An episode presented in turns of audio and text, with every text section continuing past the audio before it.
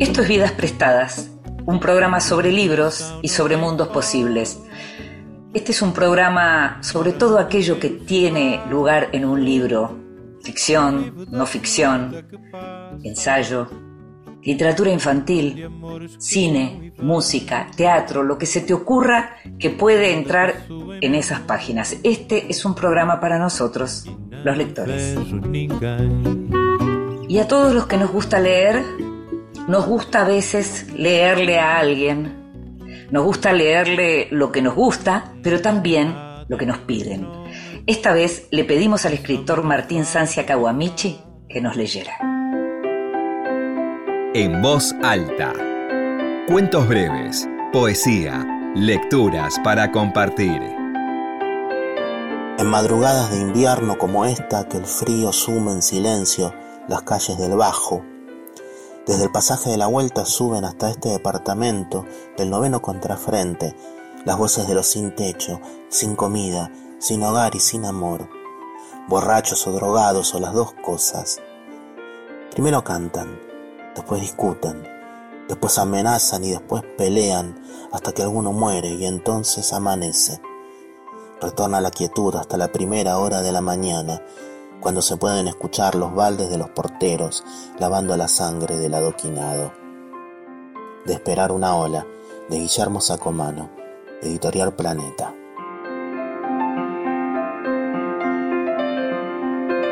Martín Sancia Kawamichi nació en Buenos Aires en 1973.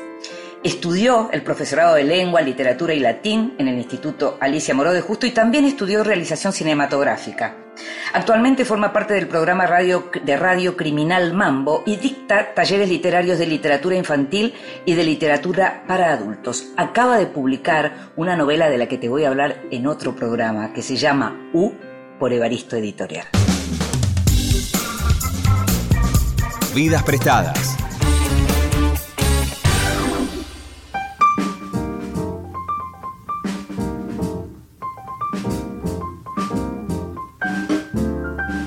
Graciela Baticuore es escritora, investigadora, docente, editora y crítica literaria. Su gran tema de investigación es la literatura del siglo XIX, aunque hilando más fino, su especialidad es la mujer durante ese siglo y en particular las lectoras y las escritoras. Como editora, su labor más destacada es la dirección de la celebrada colección Lectores en editorial Ampersand. Entre sus libros se encuentran El taller de la escritora, Mariquita Sánchez, bajo el signo de la Revolución, y Lectores del siglo XIX, además de su participación en diversas antologías, ya como compiladora o colaborando en esas antologías. Ha escrito poesía y es también narradora. Su novela La Caracola, publicada por Conejos, acaba de ser incluida en la lista de 10 novelas finalistas de la segunda edición del premio Sara Gallardo. Editorial Sudamericana acaba de reeditar acaso el libro más conocido de Baticuore, La mujer romántica, lectoras, autoras y escritoras en la Argentina 1830-1870. Publicado originalmente por Edasa en el año 2005, este ensayo aborda el tema central del trabajo de Graciela en todas sus aristas y fue originalmente su tesis de doctorado. Trata sobre el momento histórico clave en el cual se construía la nación argentina y al mismo tiempo cambiaba el modelo social. Para los intelectuales románticos, la mujer debía ser la enamorada y la luz del hogar, pero también la compañera adecuada para compartir la lectura y las ideas. Eso sí, la escritura no era un espacio reservado para ellas todavía, de modo que poder atravesar ese muro requería de inteligencia, estrategias y una voluntad férrea. Mariquita Sánchez de Thompson, Eduarda Mancilla, Juana Manso y Juana Manuela Gorriti son las escritoras que consiguieron hacerlo. Y Baticuore las estudia en profundidad. Te invito a que escuches la primera parte de la conversación con Graciela Baticuore.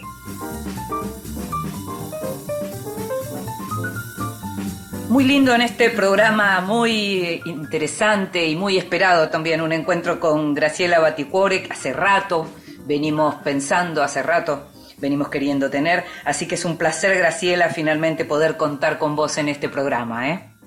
Hola, Inde, bueno, el placer es mío, te agradezco mucho la invitación, un gustazo siempre hablar con vos, gracias. Estamos siempre hablando de vos eh, en relación, o por lo menos hablando sobre tu trabajo, porque gran parte de tu trabajo pasa por vidas prestadas a partir de lo que editas en la colección Lectores de Ampersand, de lo que vamos a hablar en un rato. Pero hoy particularmente la, la, la idea es hablar de la reedición de tu libro La Mujer Romántica, lectoras, autoras y escritores en la Argentina 1830-1870. Y lo primero que tengo para preguntarte, teniendo en cuenta el tema de que trata este libro y, y otros libros tuyos, este salió en 2005. O sea, pasó mucho tiempo y pasaron muchas cosas. Y es como si el libro hubiera necesitado esperar un tiempo para entenderse en su total magnitud. ¿Vos cómo vivís eso? Qué linda pregunta. Este, bueno, un poco, un poco así, ¿no? Qué sé yo, es medio particular siempre volver a libros eh, propios también después de mucho tiempo, supongo, ¿no? Eh, o por lo menos así lo, lo viví yo. Efectivamente, este, este, es un trabajo que me acompañó durante muchos años de mi vida eh, fue originalmente mi tesis de doctorado, La mujer romántica, eh, y después, bueno, fue un libro eh, en su primera versión, en su primera edición, y que salió en, su momento por, por Edasa, en otra versión, como te digo, y bueno, el año pasado la editorial sudamericana Roberto Montes concretamente me ofreció reeditarlo, entonces bueno, lo releí y me encontré sobre todo con, bueno, con, con, un mundo que por supuesto conozco bien y en el que sigo trabajando porque siempre trabajo sobre las mujeres escritoras eh, del siglo XIX y no solo del siglo XIX, pero ellas te diría que me enseñaron casi todo o mucho mm. de lo que de lo que me interesa, de lo que me gusta, de lo que me apasiona. Y bueno, volver a leer ese libro, lo primero que me que me pasó fue que me encontré con una escritura eh, de hace casi 20 años, eh, las ideas, el argumento, te diría, y la investigación me siguieron pareciendo, me siguen pareciendo muy vigentes eh, y muy alineadas también con los trabajos que estoy haciendo, que sigo haciendo, ¿no? Que seguí haciendo estos años y que estoy haciendo en este momento. Yo, bueno, justo este año también salió un volumen colectivo que coordiné junto con una este, compañera y amiga, María Vicense, que es la historia feminista de la literatura argentina. Así que fíjate que bueno, ¿no? Mm. Hay como, hay como un punta a punta, ¿no? El siglo XIX, la actualidad.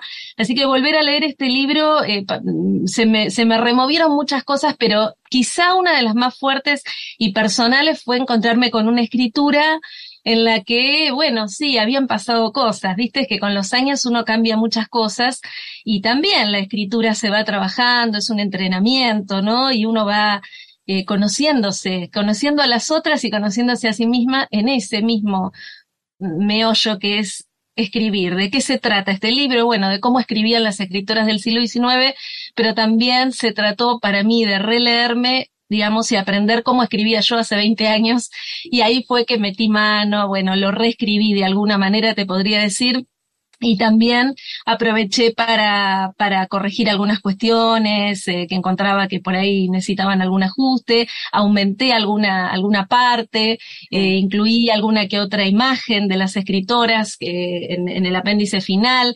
En fin, fue un trabajo muy removedor para mí me paro acá, pero bueno, muy removedor. No, no, ¿sabes lo que, lo que, lo que pensaba mientras eh, leía el libro y, y, y, pensaba en esta nota y pensaba en vos y en tu trabajo? Lo que pensaba era que vos trabajás sobre objetos que de algún modo también tienen que ver con lo que te pasa a vos en relación con la literatura. Vos también sos una persona que pasó de la literatura, de, de, de, lectora a escritora y a autora, ¿no? Mm. Entonces me parece que este trabajo que venís haciendo hace tanto tiempo con aquellas a las que les costó, digamos, y, y, y, y muchas, digamos, no pudieron con, conseguirlo, también es algo que vos vivís personalmente porque por si fuera poco además sos narradora, o sea, eh, haces ficción. Entonces es como si todo lo que estudias también tuviera que ver con tu propia vida eh, en términos biográficos. Sí, es, es así tal cual, Inde, me, me, me gusta mucho que digas eso, va, qué sé yo, que lo leas así, que lo interpretes, me, que lo interpretes, me parece así como muy, muy sensible tu lectura. Este, te la agradezco. Sí, la verdad es que es eso, o sea, qué sé yo, a mí me parece que de todas maneras en, en, cierto punto no es tan original el hecho de que uno siempre elige para trabajar eh, de manera consciente o inconsciente, creo yo, eh, un objeto que, que, que, que, alguna conexión íntima tiene con lo que uno es, con lo que a uno le pasa. Así llegamos también a los libros que leemos, pero a los que escribimos, ¿no? Y efectivamente, sí, la verdad es que me, cuando era, bueno, bastante más joven, este libro empezó, como te digo, tiene 20 años, casi 18, 20 años de, de terminado, de publicado en su primera versión, y eso, eh, a eso sumale algunos años más que fueron los que me llevó la investigación. Acá hay mucha investigación atrás de este libro, mucho trabajo de archivo, porque además cuando empecé a trabajar con esto hace veintipico de años, las escritoras en general no estaban, bueno, las escritoras no estaban de moda, para decirlo rápido, y las escritoras del siglo XIX no eran tan conocidas, no había libros en la calle, no había ediciones para elegir, había que ir a la biblioteca, levantar, buscar, es una tarea que hicimos también con otras compañeras y amigas en su momento, y bueno, ¿no? Fue como, qué sé yo, como una aventura, y sí, claro, tiene mucho que ver con, con, con una gran pregunta, ¿no? Que, que por ahí estaba o está o estuvo siempre latente y sigue estando para mí, que es qué significa escribir, ¿no? Para una mm. mujer en distintas mm. épocas. Que, es, que parece una pregunta sencilla de la que ahora por ahí se habla mucho, porque las escritoras, por suerte, están, están en la vitrina, pero, pero es una pregunta, digamos, que, que trae mucha, mucha historia, digamos, y muchas, muchas historias vinculadas con la censura, pero también con la autocensura. Eh, y bueno, ¿no? Y con, y con, y, bueno, y con estrategias. Este libro habla de tácticas, de estrategias de las escritoras del siglo XIX para hacerse leer, para encontrar un lugar, este, en la sociabilidad de un, literaria, política, de una época donde además todo estaba en pleno, en plena formación. Imagínate que son contemporáneas.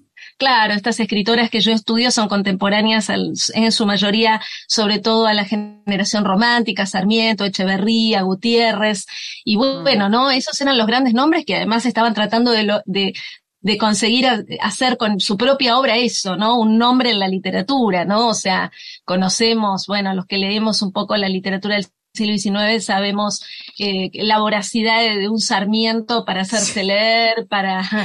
Que decía, es, muy interesante porque en tu libro vos eh, trabajás mucho también sobre la obra de Alberdi y de Sarmiento, eh, y es muy interesante eso de que Sarmiento cuando estaba en Europa no quería encontrarse con escritores sin tener él mismo el, el, el nombre o el prestigio de un escritor, ¿no? La figura de Sarmiento es increíble, en tu libro hay cosas muy interesantes también sobre él.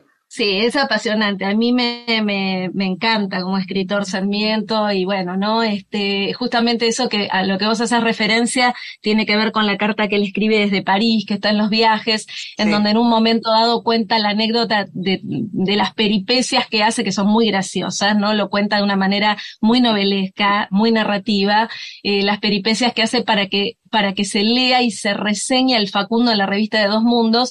Entonces, este, en un momento dado, después de que cuenta toda esa historia, que es muy divertida, ¿no? De cómo va una y otra vez a la oficina de la revista de Dos Mundos, esperando a ver si leyeron o no el libro, si lo van a reseñar, el único ejemplar que tiene, porque se le perdieron todos los libros que llevaba a Europa, entonces dice, bueno, no quería conocer tenía la oportunidad de conocer a Dumas, a Balzac, pero en realidad no quería conocerlos porque no tenía ni un libro para mostrarles y entonces en, en París no se puede, o sea, si se, solamente se es alguien si uno es autor o rey, si no, no sé nada. Entonces, que es un autor, que es una autora, ¿no? También. ¿Cómo, bueno, y, sería y, algo también muy interesante que tiene que ver con, con lo que puede parecer como la competencia ¿no?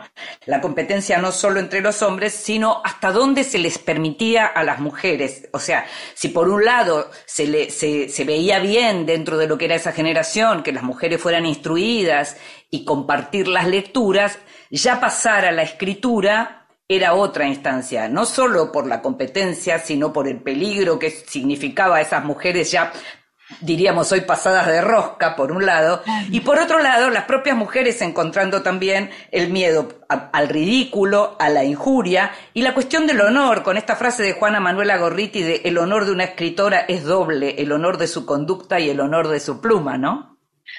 Sí, tal cual. Bueno, esa frase es buenísima y tiene una historia que fui descubriendo también en la investigación que es muy particular, porque vos sabés que eh, esa frase eh, que habla justamente del honor de la escritora, que es doble, que no es solo cómo escribe, si escribe bien o mal, sino el de su conducta, el de su moral, ¿no? Algo que el siglo XIX piensa y que ellas mismas saben que está en el candelero, ¿no? Y que cada, cada libro que publiquen, bueno, hay que ver cómo se abre camino y aceptación o legitimidad entre, entre los hombres de, de, la época, ¿no? Que son los que lo van a leer en su gran mayoría, pero esa frase está escrita en el diario íntimo de Gorriti claro. eh, y está extractada en realidad por su hijo, que fue el editor de eh, Lo íntimo, eh, está extractada de una carta que ella escribió a, a Ricardo Palma, un amigo, un amigo y gran escritor este, peruano, ¿no? Del que ella Claro. era muy amigo porque vivió muchos años en Lima. Eh, y en realidad está agregada al final, o sea, el fragmento del que la toma el hijo está agregado al final, con lo cual no tenemos la certeza to- total de si esa, esa línea la escribió la propia Gorriti o la agregó su hijo.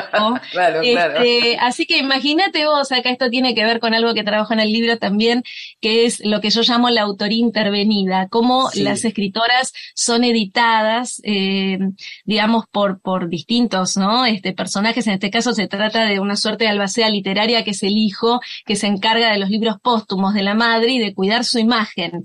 Pero en relación con lo que vos preguntabas, que es algo muy lindo, ¿no? Y que tiene que ver con una pregunta an- anterior tuya también, que es eso que va de la lectura o de la teoría, de la lectura de la escritura. Sí. En el siglo XIX, efectivamente, las escritoras, sobre todo en el contexto del romanticismo, el romanticismo piensa mucho en las mujeres como, eh, a ver, como una pata de, como una pata de la mesa muy importante. La mesa sería esa nación progresista, Mm. civilizada, entre comillas, que, eh, con la que sueñan sobre todo los románticos, y las mujeres son un eslabón indispensable o una pata, como digo, indispensable porque son las, eh, digamos, las, las que van a educar al ciudadano, son, este, bueno, ¿no? El famoso ángel del hogar, eh, qué carácter de- del que se habla cuando se habla del siglo XIX, de las mujeres del siglo XIX, este- esta metáfora sintetiza qué es lo que tiene que ser, cuál es el rol de la mujer, y es ser sobre todo madre, una buena madre, educadora del ciudadano y una buena interlocutora. Entonces, en ese afán que tienen estos hombres que son progresistas, intelectuales, letrados, bastante mm, admiradores, a pesar de que son románticos, digo, Sarmiento, Echeverría, Gutiérrez, Alberdi, y etcétera, son también, son románticos, pero eh, como su obra manda, pero también son bastante cultores de un espíritu ilustrado, ¿no? De saberes, de que hay que saber para poder no solo sentir, hay que, hay corazón y, ideas, dice Sarmiento, ¿no? Hay que saber y hay que sentir. Y entonces ahí entran las mujeres, como, bueno, las mujeres podían ser lectoras y son convocadas, ¿no? En ese sentido, la mujer romántica que imaginan estos hombres es una mujer ilustrada, una mujer que, que puede compartir la sensibilidad eh. Las lecturas que ellos mismos están consumiendo en esa hora romántica. De hecho, en las novelas, como, qué sé yo, hay una famosa novela de José Mármol que es Amalia, donde la protagonista Amalia es sobre todo una mujer lectora y lee en varios momentos de la novela, lee en distintas posiciones románticas. Lee sola un libro de Lamartine, que es un escritor, este, bueno, muy importante del momento, francés, eh, un poeta y filósofo, de algún modo, bueno, un pensador vinculado con la vida política, y también lee junto a su, enamora, a su enamorado en la, en la novela, que además es un hombre muy vinculado con la política, acá la política y, y la literatura todo el tiempo se cruzan, y bueno, todo el tiempo estos hombres están imaginando a una mujer que lee, pero no a una mujer que escribe, no están invitando a las mujeres a escribir, claro, claro. ni la están imaginando como escritoras. Hay que andar más el siglo XIX, hay que salir, te diría, eh, a los años 70 y en adelante para que las mujeres ya como parte de un público que se está expandiendo gracias a las campañas alfabetizadoras en buena medida y a la vida modernizadora, ¿no? Del último cuarto de siglo, bueno, ahí hay mujeres, hay un público femenino más mayoritario y las mujeres también pueden hacerlo, podríamos decir, ¿no? Ellas empiezan a reivindicar su derecho a escribir y hay algunas figuras pioneras que abren el camino, como son las escritoras que entran en este libro que estudio, como Juana Manuela Gorriti, Mariquita Sánchez, Juana Manso, Eduarda Mancilla, entre otras, ¿no? Pero bueno, estas son algunas. Graciela, te invito a que escuchemos música y enseguida seguimos conversando sobre la lectura, la escritura, la mujer romántica y también sobre tu trabajo como editora. Bueno, muchas gracias. Escuchamos.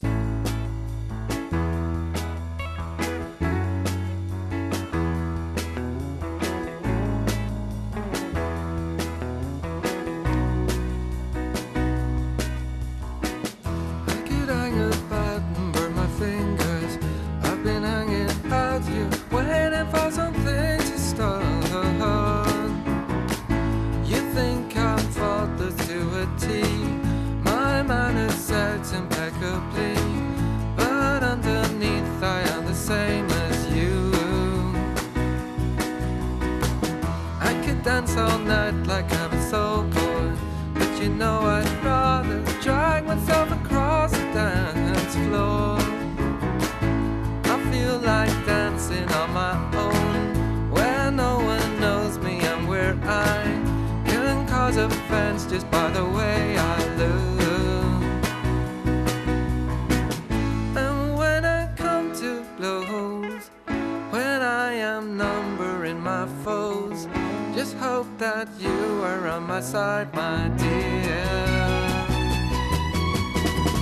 But it's best to finish as it started, with my face head down, just staring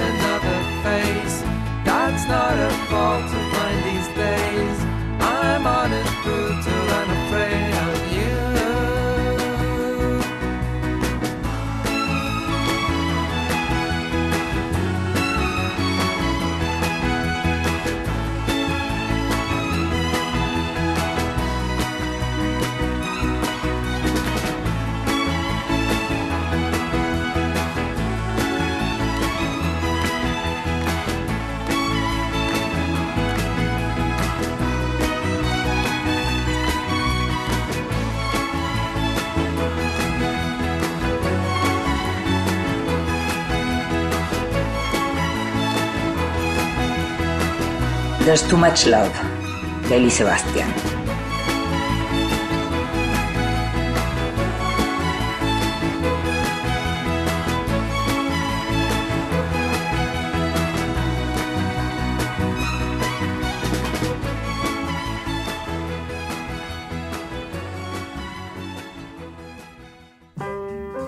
El extranjero.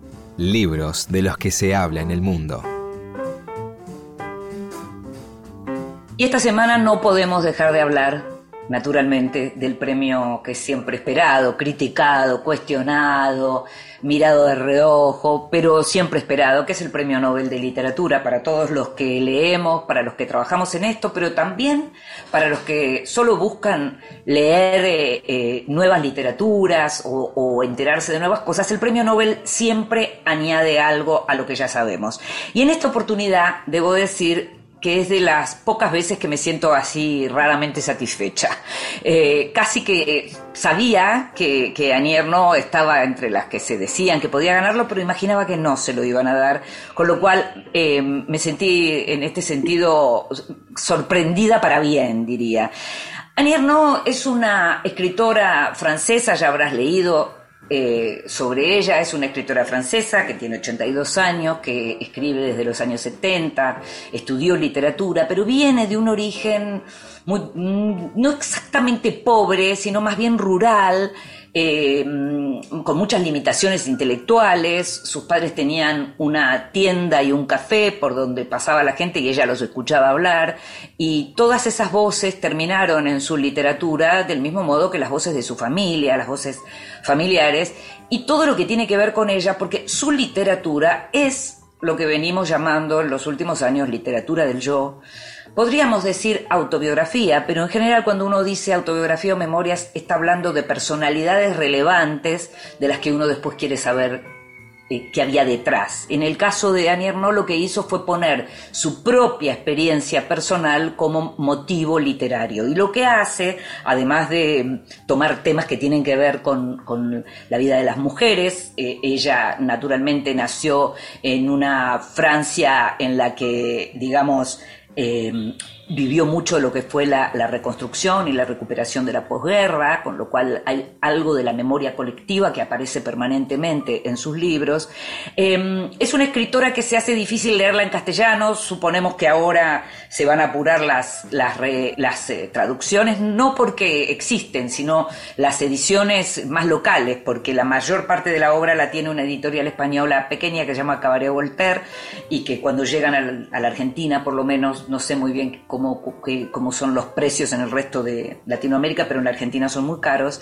Eh, hay algunos libros que sí sacó Tusquets, como El acontecimiento, en donde ella narra su propia experiencia. Eh, con un aborto, si bien el tema ya estaba en los armarios vacíos, pero puesto como novela, ella todavía no, no se ha animado a hablar de, su propia vida, digamos. Lo cierto es que hay otras novelas como La vergüenza, como eh, eh, El lugar, eh, eh, La vergüenza es donde habla de sus padres, su padre que intentó alguna vez matar a su madre, en fin, no aparecen cosas completamente excepcionales. Lo que tiene es el modo de escribir Anierno, que es una literatura muy eh, interesante, muy novedosa, original, y en donde si bien habla de sí misma, no hay nada de catarsis en el sentido convencional, sino más bien hay una distancia, un distanciamiento a la hora de escribir.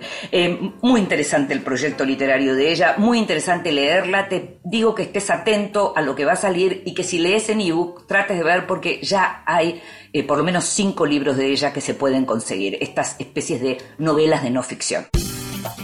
Estás escuchando Vidas Prestadas con Inde Pomeráñez. Continuamos en Vidas Prestadas. Y seguimos en Vidas Prestadas, este programa sobre libros y sobre mundos posibles. Estamos entrevistando, charlando con Graciela Baticuore a propósito de la reedición de un libro que ya es clásico dentro de los estudios de literatura y género, como es La Mujer Romántica.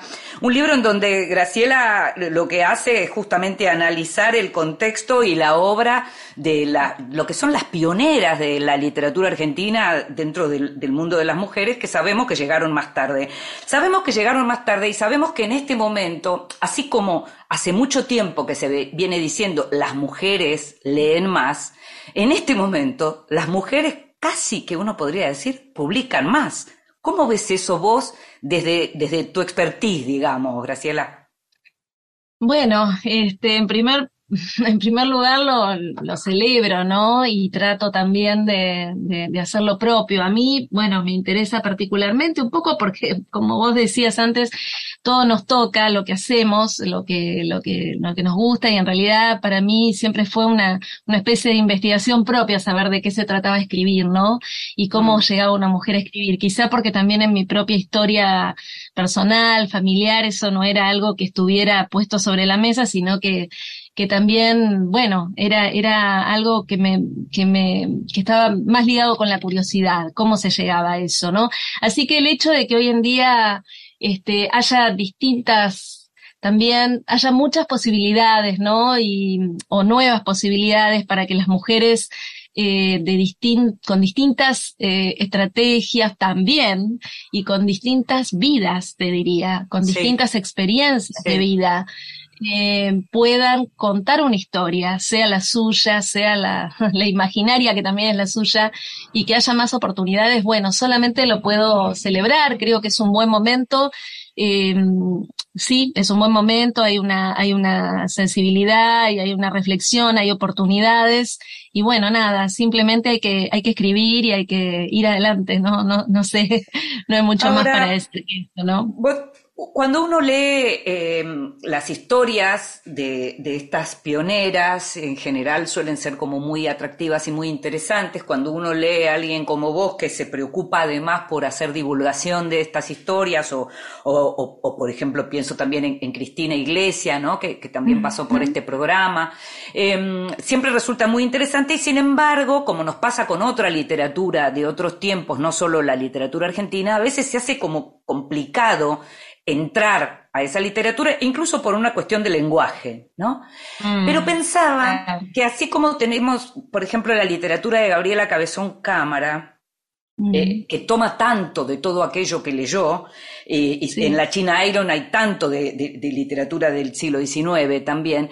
Me, me preguntaba si vos ves en la literatura argentina escrita por mujeres a estas pioneras. Si vos ves a Juana Manuela Gorriti, si ves a Eduarda Mancilla, si ves a Juana Manso, si ves Mariquita Sánchez, digamos, si esas mujeres de algún modo hoy pueden leerse en lo que practican las escritoras argentinas.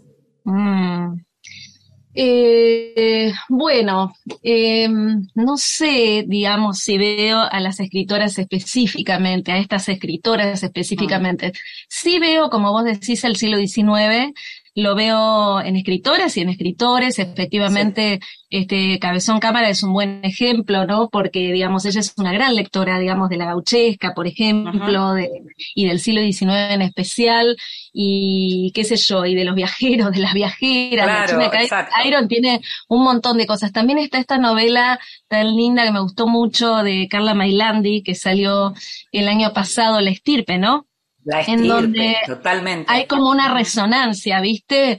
Hay como una resonancia, no, no, no hay una, un saludo a las escritoras particularmente, pero, pero sí hay una, una, un, una- un mirar el siglo XIX y jugar con eso, con una sensibilidad me atrevería a decir que sí muy femenina, ¿no? Porque ¿qué es lo que va a mirar ella? Va a mirar la historia de una china, ¿no? Este, que, que, que mm, digamos, eh, eh, y juega, me, me encanta esa novela, me gustó mucho, ¿no? Porque ella juega con la imagen de, de una mujer cautiva del siglo XIX que estaría dentro de la órbita ficcional de la novela, estaría eh, formando parte de una genealogía familiar, ¿no? Un antepasado que tuvo algo que ver con, con esta historia, de que, que tuvo que ver con el, con el rapto de una cautiva, y entonces una mujer del presente, que también es escritora y que pierde la memoria, de repente eh, recupera la memoria jugando, ¿no? Entremezclándose, entreverándose con la historia de aquella mujer. Solo recuerda eso y empieza a mimetizarse con ella. Me parece una gran metáfora de cómo eh, se pueden ir a buscar motivos, se pueden ir a buscar también sensibilidades. No se trata solo de trabajar eh, con, un con una autora o con la obra de una autora. Por supuesto, creo que sería que algo que nos debemos, ¿no? Y ojalá en ese sentido, yo lo, lo, pensaba en estos días, ojalá en ese sentido mi libro y también los libros y los estudios de mucha gente que está trabajando sobre siglo XIX eh, y sobre escritoras del siglo XIX hoy en día traigan el deseo, la motivación, las ganas de vincular ese pasado con el presente, porque creo que es algo que todavía nos debemos. Las escritoras del siglo XX, eh, muchas de ellas grandes escritoras, qué sé yo, puedo decir Victoria Ocampo, sin ir más lejos, Nora Lange, eh, te diría que, que, que mm, me parece que no miraron tanto el siglo XIX argentino, o por lo digo, las escritoras del siglo XIX argentino en su momento, sino que de algún modo empezaron a andar otra vez un camino, y me parece que una de las cosas que buenísimo, ¿no? Y cada uno inventa la literatura como puede y como, y como, y como su espacio vital le, le, le motiva, pero me parece que algo, como digo, que nos debemos es por, eh, tender puentes, establecer lazos de conexión. Algo que vos dijiste me parece muy importante, que es el tema del lenguaje, ¿no? Es decir. Eh, ¿qué pasa ahí? ¿Cómo entramos a un mundo? Yo cuando trabajo, cuando doy clases, en, en la, que, que, doy clases sobre el siglo XIX en la facultad, sobre todo, ¿no? En, doy una materia que es del siglo XIX, aunque a veces también doy, doy seminarios y, y, y, cruzo, ¿no? Eh, el pasado con literaturas contemporáneas, pero cada vez más me interesa, en primer lugar, desenvolver ese siglo XIX para, para los para los alumnos, en este caso, y las alumnas, para que puedan imaginarse y conectarse con una sensibilidad que, como vos decís, es hasta lingüística, retórica, sí. sintáctica, de términos, de, qué sé yo, una palabra miraje, o si querés te voy a decir Parajes, que es el, mm, el título el del, libro de, Cristina, ¿no? De Cristina, Cristina Iglesia, sí, sí. este, se llama Parajes, el último libro de relatos, y esa es una palabra de Gorriti, ¿sabes? Es una mira, palabra que está mira. en el paisaje de Gorriti. Las escritoras del siglo XIX, además, eh, ahora que se habla mucho también de la naturaleza, ¿no? Que miramos esta naturaleza tan este, resquebrajada, tan, bueno, ¿no? Este, herida por, eh, por el presente, ¿no? Y lo, las, los, los recursos del presente. Bueno, las, las escritoras del siglo XIX miraron también muy profundamente esa naturaleza, que era una naturaleza nueva, para el mundo, una naturaleza americana, este, y, y, y, bueno, y también ellas construyeron paisaje. Viste que el gran paisaje nacional es la Pampa, parece que solo lo inventaron los escritores y no, verdaderamente hay, hay grandes descripciones en los libros de las escritoras y de pronto cuando, como digo, cuando uno se empieza a meter, ¿no? En ese mundo, es muy fascinante y estaría buenísimo que, así como los europeos, qué sé yo, las franceses, los ingleses tienen sus clásicos, este, de escritoras y escritores, nosotros también podamos tener más próximos los clásicos del siglo XIX y las mujeres que también formaron parte de ese, de ese gran repertorio de, de una literatura que vocacionalmente se iba construyendo. Nuestra literatura es joven también, ¿no? Si lo claro, pensamos mayoría. Claro. Claro, yo pensaba, mm. Graciela, en, en, en, esto que estás señalando, porque también es importante los libros de divulgación en ese sentido, porque de pronto si uno no está estudiando puntualmente lo que tiene que ver con los orígenes de la literatura, es muy difícil que llegue a todo eso. Si de pronto los especialistas tienen que muchas veces ir a buscar, porque no están eh, al alcance de la mano los textos, diga, para la mayoría de los lectores, directamente eso no existe. Pero te, te escuchaba uh -huh. recién hablando, mencionaste a Victoria Ocampo y pensaba en el personaje de Eduarda Mansilla, pensaba en la idea de la intérprete o del intérprete, ¿no? El sí. intelectual intérprete, que en, en, definitiva Victoria Ocampo fue eso en el siglo XX. Y pensaba en, el, en, en, qué vínculo se puede establecer entre Eduarda Mansilla y Victoria Ocampo en ese sentido. Totalmente, está buenísima tu, tu, tu relación porque efectivamente, eh, bueno, hay bastantes puntos en común y en, y en algún punto la crítica, eh, en parte viste, sobre el tema un poco lo orilló y este, eh, decimos intérprete en el caso de, de, Eduarda Mancilla porque bueno, ella trabajó, eh, bueno, en primer lugar Eduarda Mancilla fue una gran, fue una viajera internacional, ¿no? Una mujer con una vida bastante particular, eh, formó parte de una élite letrada, imagínate que es, fue, digamos, es, de, es, ella forma parte de la familia de Rosas, ¿no? Es la sobrina directa claro. de Rosas, la hermana de Lucio Mancilla, estuvo casada con un diplomático y se fue muy jovencita a vivir a, a Europa, pasó muchos años en Europa, eh, también en Estados Unidos y escribió eh, una de sus novelas, por ejemplo, Pablo, La vida en las Pampas, eh, originalmente la escribió en francés, tuvo diálogos directos con los hombres, imagínate que Víctor Hugo elogió la novela, ese elogio acompañó la edición en folletín en Buenos Aires de esa misma novela, o sea, fue una mujer que frecuentó distintos círculos y que todo el tiempo trabajó este, como entre lenguas, podríamos claro, decir, ¿no? Claro. Y ahora digo entre lenguas, me acuerdo de salvando enormes distancias de, de, de Silvia Moloy, ¿no? Pero, también, pero en el claro. sentido de que también conoció, lo mismo que Victoria, o sea, perfiles completamente distintos, por supuesto, pero eh, conoció ese estar entre culturas, estar entre culturas que también era estar entre lenguas y estar entre culturas, y todo el tiempo Eduarda Mancilla trabaja con esa, eh, y, y, a ver, ah, eh, trata de hacer visible esa experiencia, que es una experiencia, por supuesto, de una mujer, como digo, de la élite, una mujer eh, de una clase social eh, que, que aparece muy marcada en su literatura, pero que también es una experiencia literaria, ¿no? Esa posibilidad de conectar mundos, de comparar, eh, justo estuve releyendo esta novela que te decía Pablo de la vida en las Pampas, donde eh, hace poco porque la di en, un- en, un- en unas clases y la verdad es que la descripción que hace del paisaje americano, del paisaje nacional, de la Pampa, las problemáticas, dialoga directamente con el Facundo, por decirte, ¿no? Un ejemplo, eh, y conecta culturas. Entonces, eh, Victoria Ocampo no pensó en Eduardo Mancilla en el siglo XIX, probablemente eh, estaba mirando, digamos, eh, y muy ocupada también mirando a los faros, ¿no? O sea, tuvo una conexión por ahí, si querés, mucho más directa con una contemporánea como fue Virginia Woolf. Claro, miraba Eh, para afuera, países miraba- centrales. Claro, miraba. Ahora, las mujeres del siglo XIX también miraron afuera, ¿eh? Sí, Te quiero claro, decir. Eduarda, Mariquita Sánchez. Mariquita Todas. era una mujer, imagínate que está lejana, ya en el tiempo nos parece como, no sé, Mariquita fue una mujer fascinante y, y por Eh. ahí. Si uno no conoce esa historia, la historia o no la lee un poco o no entra un poco en ese mundo Claro. de cómo se hacía, cómo se hacía literatura, cultura, política en el siglo XIX, no dimensiona y la, y queda una imagen como de tarjeta postal, pero Mariquita estaba pensando y estaba mirando sobre todo a las saloniers, ¿no? A las que se llamaron, Claro, ¿no? Se conoce bajo el nombre de las saloniers francesas del siglo XVIII, que eran las mujeres, eh, digamos, que, que en su casa, en su casa, fíjate, ahí viene la idea de la casa, ¿no? Que ahí también podemos conectar con Victoria. ¿No? Eh, Sí. Desde la casa armar, con- ¿no? Armar redes. Lo que hoy llamamos, lo que hoy pensamos como redes, hubo otras redes en otras Em, épocas. Sabés que otro día me gustaría hablar de Mariquita como la Gertrude Stein del siglo XIX en la Argentina, pero eh, no quiero que terminemos el programa y, te voy a pedir algo corto. Eh, Sí. No quiero que terminemos sin hablar de la colección, lectores, algo corto que tiene que ver básicamente con qué buscás vos en esa colección que nosotros, los lectores, siempre encontramos algo.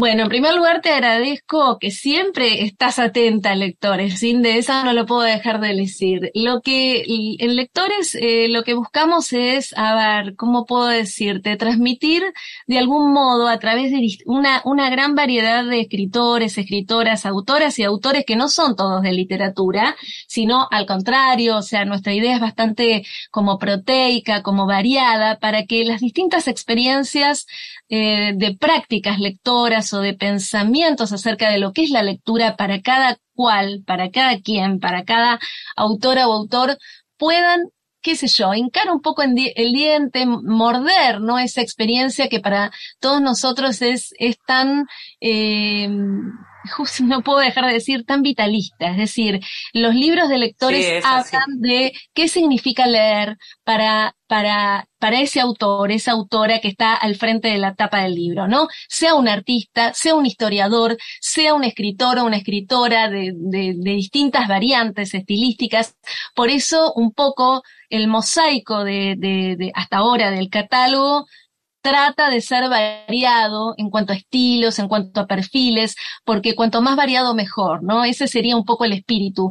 Se trata la colección de eso, de ver las conexiones íntimas entre la lectura y la escritura para aquel que está convocado en cada momento. Claro, y la verdad claro. es que cada escritor nos trae una mirada nueva, ¿no? La relación con la biblioteca propia, con las librerías, con la ciudad, Es muy eh, en un momento de su vida, en una variedad, así que bueno, no, no sé si transmito bien lo que quiero decir, pero bueno, es, es, como... es lo que, es lo que queríamos saber. Gracias, Graciela. ¿eh? Te agradezco muchísimo que hayas estado acá con nosotros y siempre es bueno escucharte porque aprendemos. Así que muchas gracias. Muchísimas gracias a vos, tu programa me encanta, así que bueno, gracias por invitarme.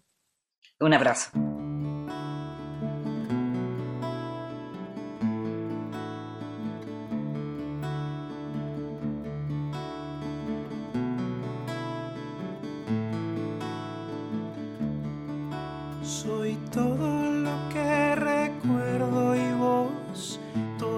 Has olvidado.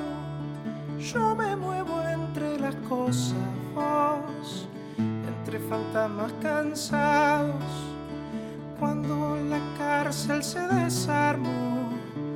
La penitencia fue amarte, no se fuga uno para atrás, se fuga para adelante. El diablo no la puede ocultar por más disfraz que te pongas siempre se te va a notar. Yo soy todo lo que recuerdo y vos todo lo que has olvidado. Yo me muevo entre las cosas, vos, entre fantasmas cansados.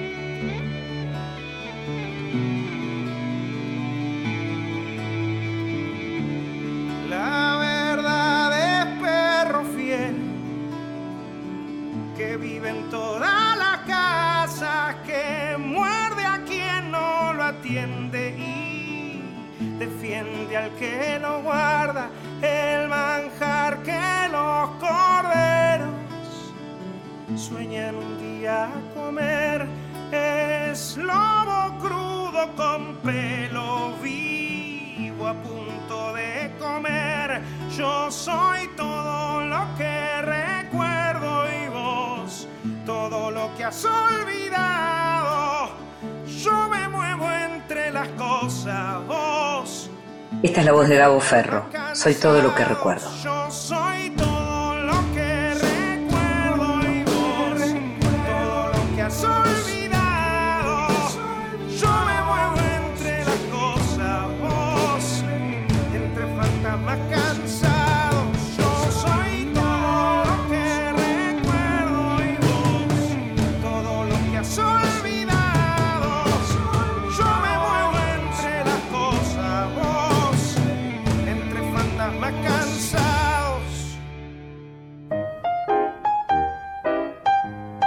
Te regalo un libro.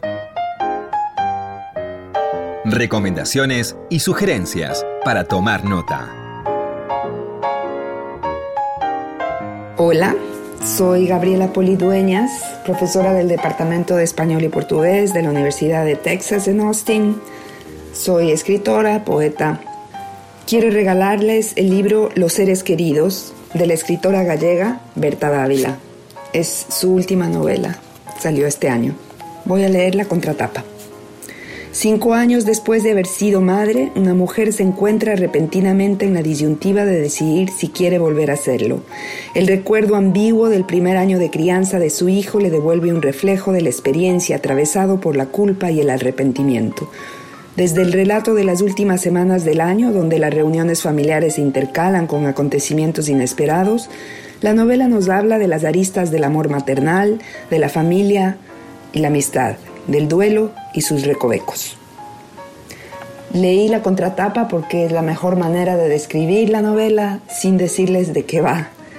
Si tuviera que escoger dos situaciones que componen este relato, sería el proceso por el cual una persona se convierte en madre y la salud mental. Creo que son dos tabús de nuestra cultura todavía y Berta Dávila de una manera íntima, precisa y a la vez muy simple nos da cuenta en esta novela que podría ser calificada como autoficción. Es el mejor libro que leí el verano, para mí que vivo en el hemisferio norte, para ustedes en su invierno. Espero que les guste. La escuchábamos a Gabriela Polit Dueñas, esta eh, escritora ecuatoriana, licenciada en filosofía, con una maestría en ciencias políticas y un doctorado en literatura latinoamericana, que es a lo que finalmente se dedica. Eh, Gabriela es muy conocida, fue alumna de las grandes críticas Gianfranco y Silvia Molloy. Actualmente eh, está en el Departamento de Español y Portugués de la Universidad de Texas en Austin, allí vive. el último libro de Gabriela, lo hablamos, lo comentábamos, es un libro de poemas que se llama Agujas, Needles, porque está, estos poemas están en, en una edición bilingüe de Literal Publishing. Y muy pronto estará publicada su novela Los libros de otros. Gabriela nos regaló Los seres queridos de Berta Dávila.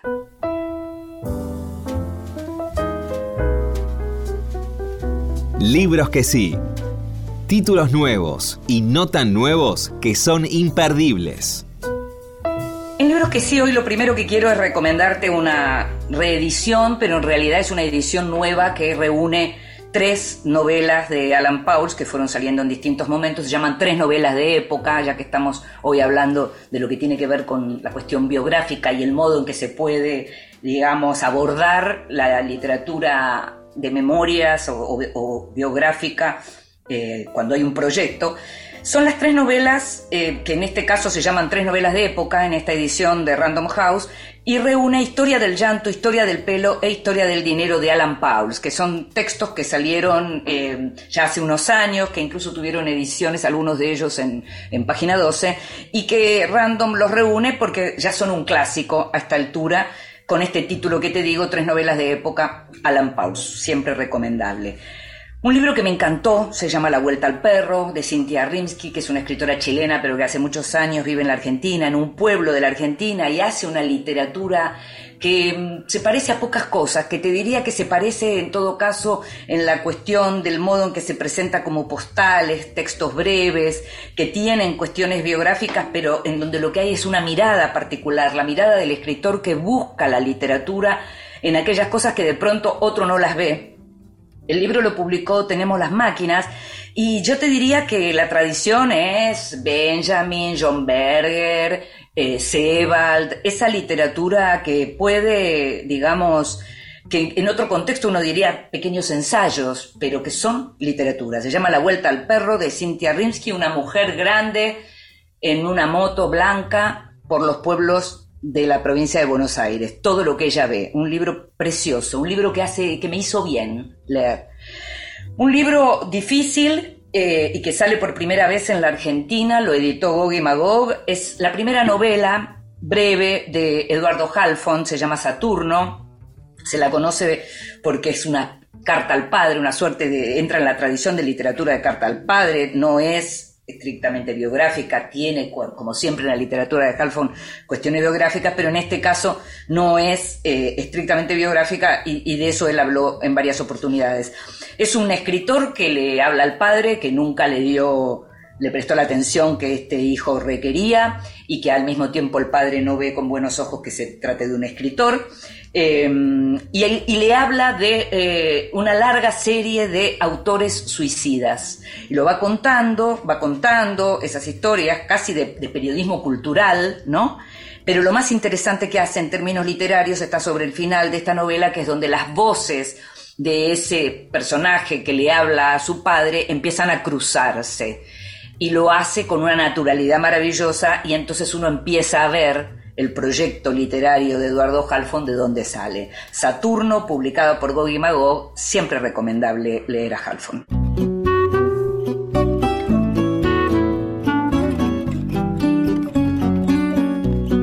Y llegamos al final de este Vidas Prestadas. Vas a poder escucharnos cada vez que quieras en la página de Radio Nacional o en tu plataforma de podcast favorita. En la operación técnica estuvo Ezequiel Sánchez. En la edición de este programa estuvo Ignacio Guglielmi. En la producción, en esta cuarta temporada, como en las anteriores, y consiguiendo todo y mucho más, Gustavo Kogan. Me llamo Inde Pomeraniec. Nos estamos escuchando.